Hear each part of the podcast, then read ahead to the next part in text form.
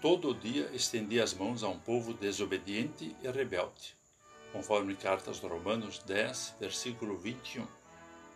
Olá, querido amigo da Meditação Diária Castelo Forte 2023, dia 20 de março.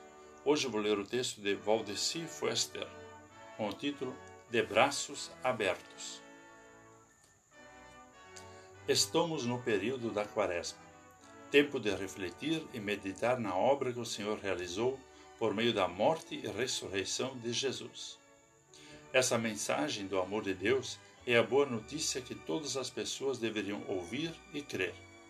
Seu bondoso Deus oferece um único meio de salvação, então podemos imaginar que os ouvintes deveriam ficar alegres com essa notícia.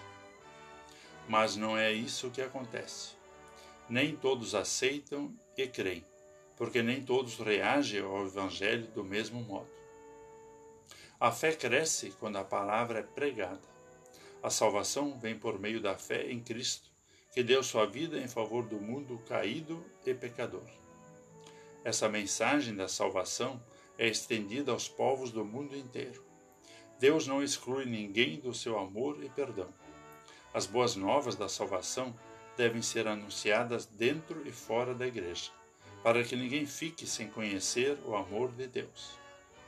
O povo eleito não deve se admirar que Deus tenha oferecido a salvação aos gentios e pecadores, pois ele falou disso por meio de seus mensageiros.